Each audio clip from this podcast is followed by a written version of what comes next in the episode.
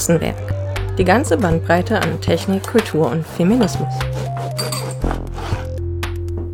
Hallo und herzlich willkommen zur zweiten Folge Hexenwerk. In dieser Podcast-Folge geht es um das Informatikstudium. Wir reden mit Janina. Sie hat an der Universität Bremen Informatik studiert. Schön, dass du heute dabei bist, dass du dich bereit erklärt hast, an diesem Podcast teilzunehmen. Es geht ja um dein Studium. Du hast ja Informatik studiert und da haben wir bis jetzt eigentlich noch gar nicht so richtig drüber geredet, wie das überhaupt passiert ist, dass du Informatik studiert hast. Mhm. Kannst du mir da was erzählen? Also ich weiß ja, dass du nach dem Abi erstmal ein freiwilliges soziales Jahr gemacht hast und dann mit dem Studium angefangen hast. Was, was ist da passiert? Genau, also ich habe tatsächlich mit dem Abitur nicht so richtig gewusst, was ich anfangen soll mit äh, meinem beruflichen Leben und habe das soziale Jahr nutzen wollen, um das herauszufinden.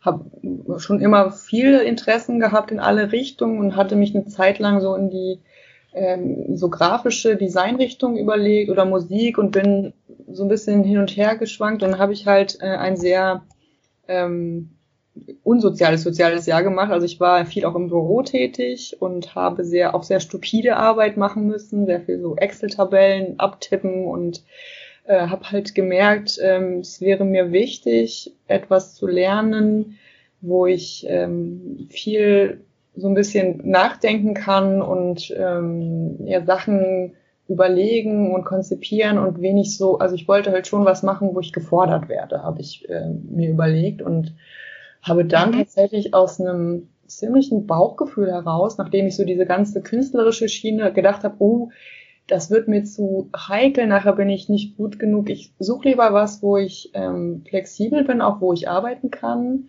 und was relativ zukunftsträchtig mir erscheint, wo auf jeden Fall eine Chance ist, einen Job zu kriegen später. Bin sehr rational dann irgendwann rangegangen und habe dann gedacht, okay, was ist eigentlich mit Informatik? Ähm, habe selber tatsächlich ähm, keine Erfahrung gehabt im Programmieren oder Basteln. Also habe schon gerne Computer gespielt früher und war auch ähm, in Mathe relativ gut und habe Mathe-Leistungskurs gemacht im Abi. Habe gedacht, naja, so ein gewisses mathematisches Vorwissen habe ich. Ähm, technisch interessiert bin ich auch. Ich kann zumindest grundlegend mit einem Computer umgehen.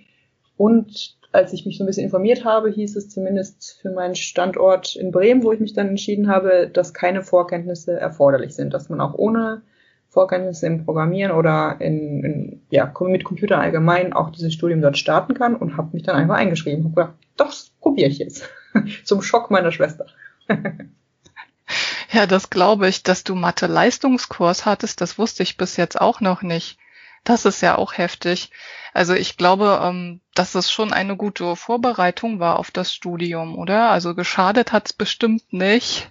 Nee, auf keinen Fall. Also die gerade ähm, Mathe war schon auch etwas, wo im Studium etwas ausgesiebt wurde. Also die ähm, Prüfungen waren relativ schwierig, weil man aufgrund der Umstrukturierung auch des Studiums dort so vier Semester Mathe in zwei gepackt hat und man musste da schon ganz schön äh, dranbleiben, um den Mathe-Teil zu schaffen, auf jeden Fall. Also es hat mir sehr geholfen, dass ich im Vorfeld einen Leistungskurs hatte und auch relativ interessiert war an diesen logischen Abfolgen. Also das war schon, schon gut, wobei es auch, äh, also der Leistungskurs allein nicht ausgereicht hat. Also es kamen dann doch auch Themen, die mir neu waren, wo man dachte, puh, gut.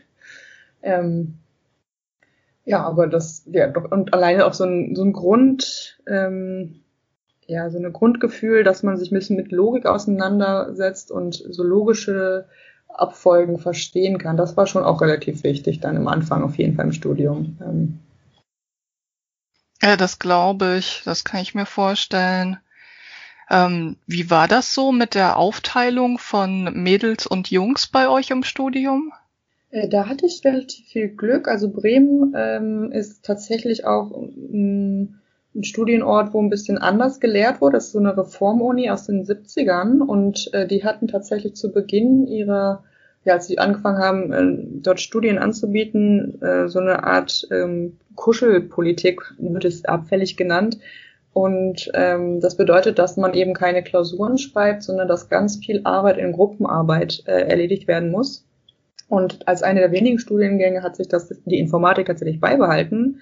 Und ich glaube, das ist auch einer der Gründe, weshalb dann relativ hoher Anteil an Frauen, im, zumindest in den ersten Semestern waren. Also ich, wir sind mit 400 ähm, Menschen gestartet, glaube ich, und davon waren bestimmt so 30, 30 Frauen. Also es war, ich war überrascht, wie viele Frauen es sind tatsächlich. Ich hatte mich schon mental auf äh, sehr wenige eingestellt und war sehr positiv überrascht, dass es dann doch ein paar mehr sind. Ähm, nicht alle haben bis zum Ende durchgehalten. Aber du hast das Studium ja durchgezogen. Gab es für dich irgendeinen Moment, wo du dachtest, oh nee, jetzt habe ich doch keinen Bock mehr? Ja, auf jeden Fall. Also ich war wirklich, für mich war das ein totaler Segen, dass äh, das Studium in Bremen so gruppenorientiert aufgebaut war, weil ich gemerkt habe, dass ich halt in der Gruppe richtig gut lernen kann und hatte auch Glück, dann auch Menschen kennenzulernen, die sehr auch aufgeschlossen war und ähm, wo man dann sich gegenseitig unterstützt hat. Also das, ich glaube, wenn ich ähm, woanders studiert hätte, wo man alleine Klausuren schreibt, hätte ich wahrscheinlich, also ich kann mir gut vorstellen, dass ich irgendwann abgebrochen hätte, weil schon ist es relativ abstrakt. Ähm, womit man sich da beschäftigt, nicht sehr, nicht sehr praxisnah am Anfang. Das ist sehr schwer, da dran zu bleiben und auch, es gibt leider auch sehr viele komische Menschen in diesem Studiengang. Äh, das alles hat, hätte auch dazu führen können, dass ich abbreche, aber ich habe halt nette Freunde kennengelernt und so einen guten Trupp gehabt um mich rum und die äh, Bedingungen in Bremen waren einfach so, dass ich es dann auch gut durchhalten konnte und durchgezogen habe. Also so bis, ich sag mal, so bis zum ähm, Vordiplom sozusagen war, war das, ja, war ich noch ein bisschen un, unklar oder unsicher, ob das wirklich das ist, was ich machen sollte. So, auch wenn die ersten fachlichen äh, Rückschläge kommen oder irgendwelche Prüfungen nicht so gut waren, dann äh, zweifelt man schon, aber es, äh, ja, ich habe auf jeden Fall dann irgendwann die Kurve gekriegt, habe gesagt, es funktioniert gut. Ähm, ich lerne was, ich komme voran und bin dann dabei geblieben. Bin auch relativ äh, straff durch dieses Studium gerauscht, muss ich sagen. Also ich habe nicht viel rechts und links geguckt. und ähm, nach deinem Studium, wie war dann dein, dein Einstieg ins Arbeitsleben?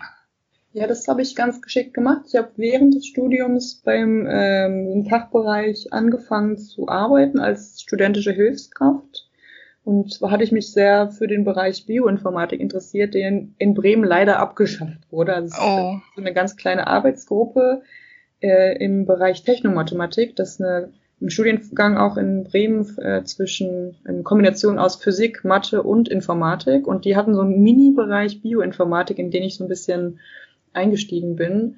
Und die haben mich tatsächlich auch nach meinem Diplom ähm, eingestellt als sozusagen informatische Unterstützung in ihrem äh, Team dort. Also ich habe dann ein bisschen bei Forschungsprojekten mitgearbeitet und die so informatischen Beratungen gemacht bei einigen Sachen. Das, ähm, das war sehr spannend, aber auch ein ganz sanfter Einstieg in die äh, in die Informatikwelt. Äh, kein Vergleich zu, zur Wirtschaft, würde ich sagen. Also war schon, mm, mm, das kann ich mir vorstellen. Und halt weiterhin auch Forschung und ja, also es gab so ein paar ähm, Projekte auch damit mit äh, Unternehmen, also die waren technische Ausrichtungen, diese Arbeitsgruppe, die hatten auch zum Beispiel was mit so richtig Ingenieursunternehmen äh, wie ThyssenKrupp zu tun, wo die irgendwelche so mh, hm, Prüfanlagen für Motoren oder so machen wollten. Also es war schon relativ, mh, hm, ja, sehr konkret und weniger abstrakt.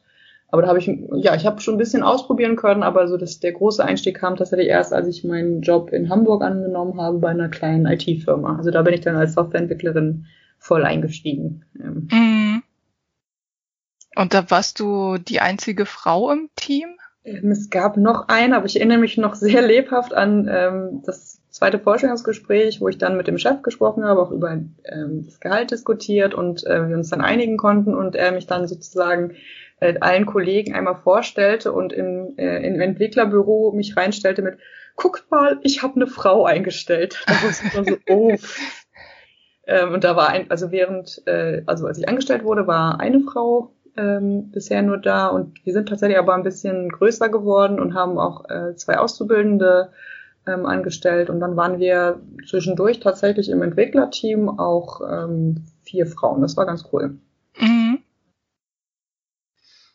Jetzt ist es ja so, dass du dich erstmal für eine andere berufliche Laufbahn entschieden hast. Könntest du dir dann vorstellen, wieder zurückzukehren in den IT-Bereich so komplett?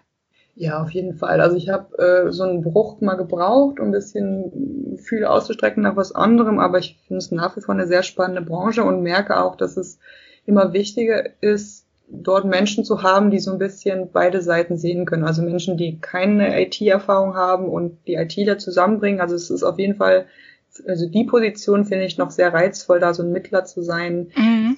Ähm, und auch tatsächlich die Diversität sehe ich noch als großes äh, eine große Aufgabe, dass noch mehr äh, Frauen in der Branche arbeiten und auch nicht nur irgendwie an äh, unterer Stelle oder an Designstelle oder so, sondern auch wirklich in, in Leitung von Software-Teams und ähm, so, das finde ich schon, da kann, kann man seinen Beitrag noch zu packen. Also konkret bin ich noch nicht geworden, aber ich habe schon gedacht, na gut, ähm, ganz vorbei ist es noch nicht und ich mache auch manchmal so nebenbei noch kleinere Projekte wie eine Homepage basteln für meine Schwester oder für Freunde. Also so ganz weg bin ich auch noch nicht. Nee, deine, einen Fuß hast du quasi noch in der Tür. Ja, und es ist nach wie ein spannender Bereich, da passiert ja auch viel. Also ich würde nicht sagen, dass ich dem komplett jetzt den Rücken gekehrt habe. Nein. Ähm. Genau, also ähm, da hast du halt eigentlich jetzt schon meine nächste Frage vorweggenommen. Ich wollte nämlich eigentlich fragen, ob du denn Mädchen und Frauen generell ermutigen würdest, mehr in den MINT-Bereich auch einzusteigen. Denn das ist ja auch nach wie vor immer noch ein Thema, dass in diesen Bereichen oder in diesem Bereich halt viel zu wenig Frauen vertreten sind. Mhm. Ja, also, ja, auf jeden also, Fall, ne? Äh, jedem Mädchen oder Frau, die sich dafür interessiert, sagen, macht es ruhig, ähm, traut euch. Ich muss auch sagen, dass das Studium war schon eine harte Nuss. Das ist aber auch jetzt schon ein paar Jährchen her. Ich, ähm, dass man da einfach dich durchbeißt und auch bleib, dran bleibt. Äh, Im Arbeitsleben hingegen habe ich ähm, halt da weniger Probleme gehabt, mich zu behaupten sozusagen, sondern im Gegenteil, das habe gemerkt, dass es in Teams viel besser funktioniert, wenn da Männer und Frauen sind. Also diese einseitigen Teams sind einfach äh, schwierig. Man und man arbeitet auch, ähm, wenn man dann arbeitet, immer gemeinsam. Also diese, diese Einzelarbeit, diese ganz alte Sicht auf Informatik, dass man da alleine vor seinem Computer rumpuzzelt, das ist einfach nicht realitätsnah. Also du musst mhm. in der Informatik in Gruppen zusammenarbeiten und das ist, glaube ich, vielen, kommt vielen Mädchen und Frauen entgegen, dass man halt da ähm, nicht allein gelassen wird und deswegen auf jeden Fall ähm, kann ich nur jedem das ermutigen, weil es macht auch sehr viel Spaß. Also wenn man wirklich Lust hat an so abstrakten Gebilden und Konzeptionen und logischen Sachen, das macht auch richtig Spaß. Also ich weiß noch, wie ich das erste Mal was programmiert habe, was dann am Ende auch funktioniert hat. Das mhm. macht viel Spaß, wenn man das dann erstmal geschafft hat.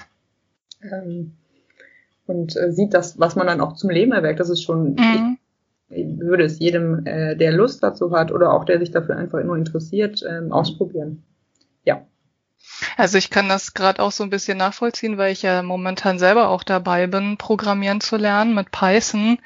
Und das ist halt einfach so, also dass man da selber so ein Programm schreibt und was erschafft, was dann funktioniert, das finde ich halt super spannend und mir macht das halt auch richtig großen Spaß. Hast du denn ähm, irgendwie so eine Programmiersprache, die du besonders toll findest? Nee, da bin ich tatsächlich, also relativ offen. Ich bin äh, im Studium habe ich ja auch erst Programmieren gelernt und diese objektorientierte Programmierung, also die Sprachen so wie Java und C++, die finde ich, da kann man einfach sehr viel mitmachen, ohne dass man sich mit so rudimentärer Programmierung beschäftigen muss. Äh, das finde ich auf jeden Fall spannender, als wenn ich sozusagen einem technischen Gerät noch eins und null beibringen muss. Ähm, mm. Da gibt es mhm. auch mehrere Level, auf denen man programmieren kann und dieses höhere, diese höhere Ebene, wo man einfach schon mit so abstrakten Objekten arbeitet, das fand ich auf jeden Fall wahnsinnig spannend. Da ist viel möglich. Also das, das habe ich sehr gern gemacht. Mit Python habe ich meine Diplomarbeit geschrieben. Ah, das cool. Auch, auch eine lustige Sprache auf jeden Fall. Ähm, da bin ich gar nicht so äh, fokussiert. Es ist halt immer das, mit dem man gerade arbeitet, das kann man halt am besten. So und ich habe dann bei der Arbeit viel mit C, äh, C Sharp gearbeitet, mit halt dem Microsoft Framework. Ähm, das ist ähnlich wie Java, auch objektorientiert und hat auch, also ich finde, wenn man schöne Sachen schreiben kann und äh, das gut, ja so sich bildlich darstellen kann, das macht mir auf jeden Fall mehr Spaß als so diese ganz rudimentäre Programmierung wie C wo man irgendwie noch sich selber so Speicher schreiben muss und sehr auf einer Computersprachebene ist und nicht so abstrakt schreiben kann. Das, also da bin ich eher auf den, den höherlevigen Sprachen gern gewesen, ja. Ah, okay. Ähm, ja, unsere Zeit ist jetzt schon fast vorbei, aber ich habe noch eine Frage für dich und zwar, was nervt dich an Technik am meisten? oh, ich, vieles. Also was mich jetzt aktuell in meinem aktuellen Umfeld nervt, ist, äh, dass viele Dinge nicht intuitiv verständlich sind. Also mich nervt daran, dass Menschen, die eben nicht Informatik studiert haben, an vielen Sachen scheitern, weil es einfach nicht selbsterklärend ist oder weil ihnen Hintergrundwissen fehlt. Also ich arbeite gerade mit Menschen, die eben keinen IT-Hintergrund haben und bin der diejenige, die äh, immer irgendwelche Computerprobleme fixen muss und das nervt total. Also wenn Technik etwas selbsterklärender wäre, würde das sehr helfen. Ähm. Hast du da ein konkretes Beispiel, was dir gerade einfällt? Ja, tatsächlich sehr aktuell ähm, ist das äh, Thema, ähm, da wir in unserem Team jetzt auch äh, alle im Homeoffice sind und remote arbeiten, uns aber für Konferenzen immer zusammenschalten über Skype tatsächlich äh, jeden Montag, wenn wir ein Meeting haben, startet mit, könnt ihr mich hören? Ich höre euch nicht. Ich probiere noch mal was. Und meine Kolleginnen haben große Probleme damit, wenn sie Monitore anschließen, Kopfhörer, Headsets, äh, die Einstellungen hinzubekommen, dass man sie dann hört und dass sie uns hören. das ist äh, immer wieder aufs Neue, wo ich denke, das machen wir doch schon seit Monaten, aber das scheint einfach äh, schwierig zu sein zu verstehen. Also zu verstehen, was passiert, wenn ich ein, etwas anstöpsel, abstöpsel, was passiert mit dem Computer dann und wo muss ich was einstellen. Das sind so, ja, so Sachen, die für mich selbstverständlich sind, wo ich denke, ach, sind sie aber anscheinend nicht. Ähm, das, da würde ich mich freuen, wenn es entweder einfacher erklärt und verständlich wäre oder dass sich äh, dass der Technikwissen in der Gesellschaft noch etwas mehr verbreitet. Ja, ich glaube, da kann man sich von beiden Seiten noch ein bisschen mehr entgegenkommen. Mhm. Ne? Ja, den Eindruck habe ich auch. Ja, vielen Dank ähm, für deine ausführlichen Schilderungen. Das hat großen Spaß gemacht mit dir. Ich hoffe, das war für dich auch in Ordnung. Ja, auf jeden Fall. Genau. Über Feedback freuen wir uns unter podcast@hexen.org. Wollt ihr selbst bei den Hexen mitmachen, dann schreibt eine E-Mail an info@hexen.org. Folgt uns gern auf Twitter unter Hexen. In der nächsten Folge geht es darum, wer die Hexen eigentlich sind.